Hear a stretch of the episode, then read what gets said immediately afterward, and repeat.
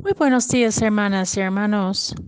Hoy, Viernes Santo, el Evangelio es la pasión de Jesús según San Juan, capítulo 18, versículos 1 hasta capítulo 19, versículo 42.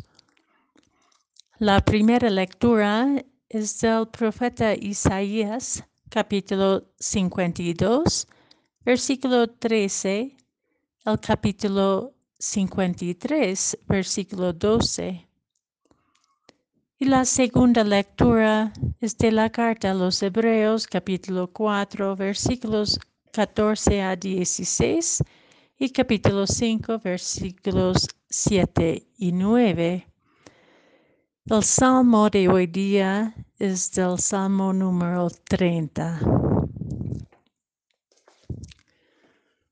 Antes de comenzar la meditación de hoy, les invito a tomar el tiempo de silenciarse y abrirse a una lectura lenta, orante de la, y orante de la liturgia de hoy. Obviamente, centrando en el relato de la pasión de Jesús según San Juan, pero también después a una relectura de la primera, primera lectura y el Salmo particularmente.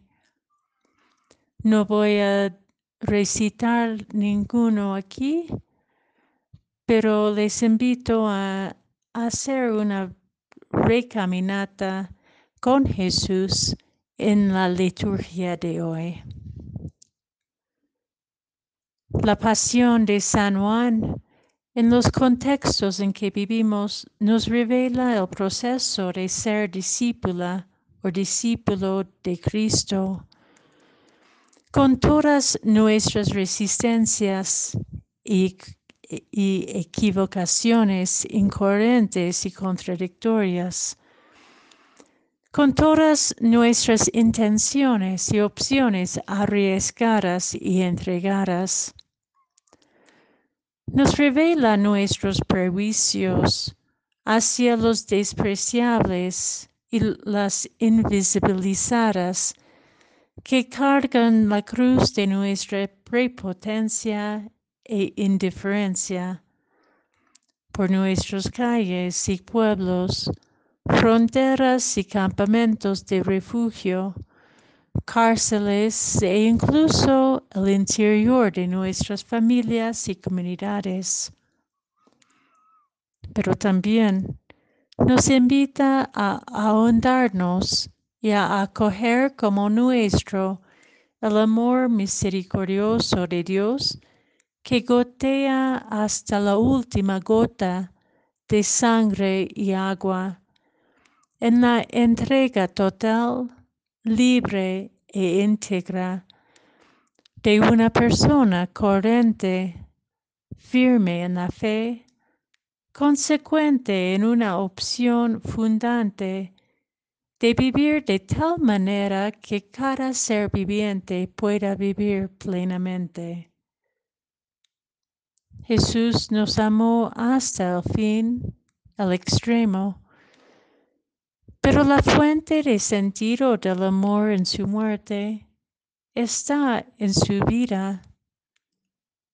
Optó en su vida a amar en cada encuentro, en cada oportunidad, en cada rostro desfigurado por la injusticia y la exclusión, y en cada rostro endurecido por el poder y la arrogancia. En su vida, Jesús optó de tejer relaciones nuevas, sabiendo que romper las normas establecidas y quebrar mentalidades rígidas que promueven la desigualdad y protegen los privilegios de la gente elogiada, iba a crearle enemigos y adversarios capaces de matarle. Y sin embargo, no limitaba su amor solo a los que podrían amarle. No llamaba solo a las personas que le entendían. No evitaba molestarnos, pues el amor verdadero y la verdad amorosa siempre nos molesta.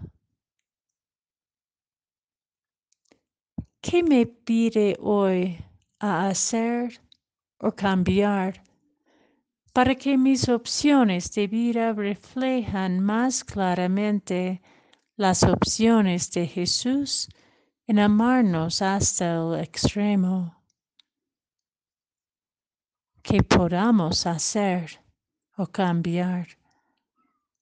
¿Cómo podemos ser más coherentes en nuestras decisiones cotidianas para apostar por una humanidad más divina, por ser más humana?